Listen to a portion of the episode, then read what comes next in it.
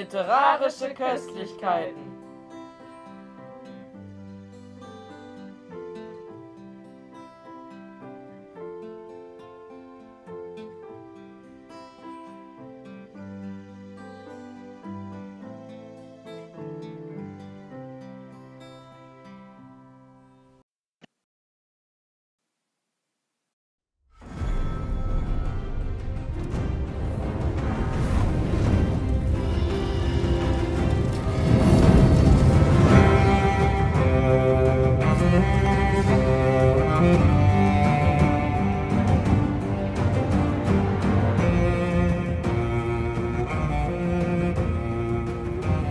Diese Melodie dürfte den meisten bekannt vorkommen. Es ist das Intro der Erfolgsserie Game of Thrones, welches auf den Büchern von George Raymond Richard Martin basiert. Heute geht es um den ersten Band der Bestsellerreihe, das Lied von Eis und Feuer, die Herren von Winterfell. Ich bin Emma und das ist heiß begehrt und lesenswert.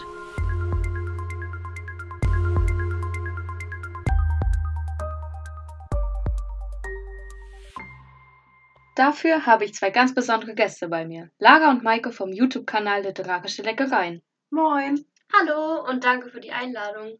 Verratet doch mal den Zuhörern, was ihr auf eurem Kanal so alles treibt. Wir kochen Rezepte aus Büchern nach, um unsere Hobbys Lesen und Kochen zu verbinden.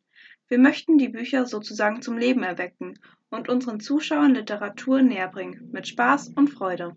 Und natürlich etwas Mehl. Nach dem Kürbiskuchen aus Harry Potter haben wir nun Sansas Zitronenküchlein aus dem Buch Das Lied von Eis und Feuer, passend zur Serie Game of Thrones gebacken. Warum habt ihr euch denn dieses Mal für das Rezept entschieden?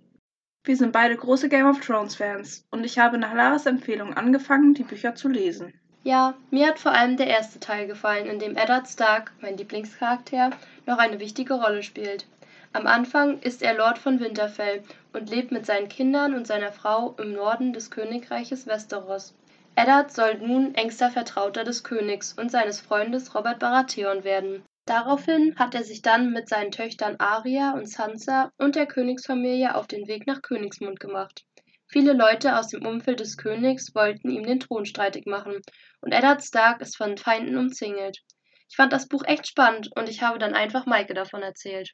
Aber nicht nur die Handlung insgesamt hat mir gefallen, sondern auch die kleinen Details. Beim Lesen bin ich dann auf die Textstelle mit Sansas Zitronentörtchen gestoßen und musste natürlich direkt an unseren YouTube-Kanal denken. Selbstverständlich bin ich mal wieder sehr gut vorbereitet und habe die passende Textstelle hier.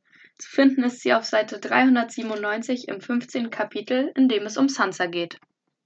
Die Diener sorgten dafür, dass die Becher den ganzen Abend über voll waren, doch konnte sich Sansa später nicht erinnern, den Wein auch nur gekostet zu haben.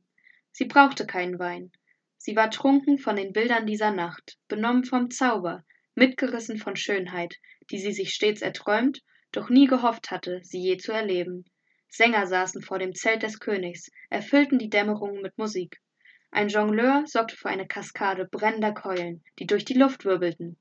Der Narr des Königs, ein pfannkuchengesichtiger Einfallspinsel namens Mondbub, tanzte im Narrenkleid auf Stelzen und verhöhnte jedermann, mit derart gewandter Grausamkeit, dass Sansa sich schon fragte, ob er tatsächlich einfältig war. Selbst Septa Mordane konnte sich seiner nicht erwehren, als er sein kleines Lied über den hohen Septon sang, musste sie so sehr lachen, dass sie Wein über sich vergoss. Und Joffrey war die Höflichkeit in Person. Den ganzen Abend über unterhielt er sich mit Sansa, überhäufte sie mit Komplimenten, brachte sie zum Lachen, verriet ihr manches vom Klatsch und Tratsch bei Hofe, erklärte Mondbubs Scherze. Sansa war davon so bezaubert, dass sie allen Anstand vergaß und Septomordane zu ihrer Linken gar nicht beachtete. Währenddessen kam und gingen die Gänge. Später gab es Bries und Taubenpastete und Bratäpfel mit Zimt und Zitronenkuchen mit Zuckerguss, doch da war Sansa mittlerweile so satt, dass sie nicht mehr als zwei kleine Zitronenkuchen schaffte, so sehr sie diese auch liebte. Schon überlegte sie, ob sie es noch mit einem dritten versuchen sollte.